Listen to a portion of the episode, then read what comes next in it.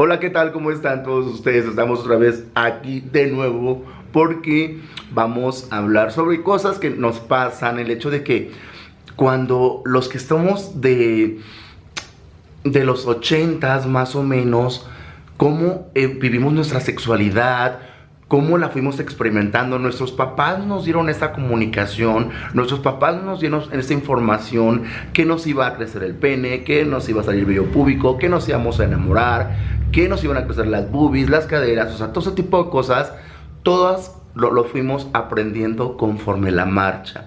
Ahorita hay mucha comunicación con eso y así los muchachos se están equivocando todavía.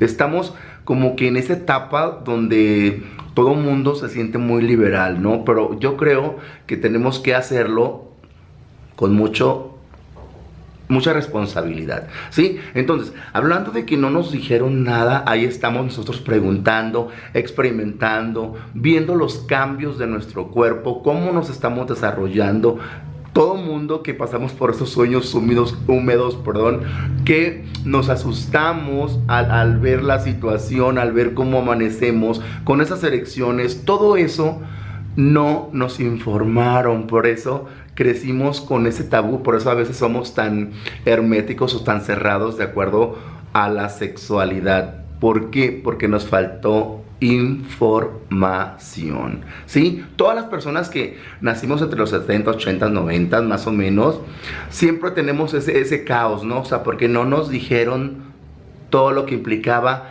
y lo maravilloso que es nuestra sexualidad. Créanme, todo mundo lo debemos de disfrutar por el lado que venga, o sea, pero todo con responsabilidad. La sexualidad el sexo en sí es una cosa que nuestro cuerpo nos los da gratis, así que hay que aprovecharlo, hay que disfrutarlo y hay que amar y hacerlo con la persona que nosotros queramos, como querramos, los días que queramos, pero siempre con ese respeto, sin pasar ese hilo invisible que es del respeto hacia lo demás.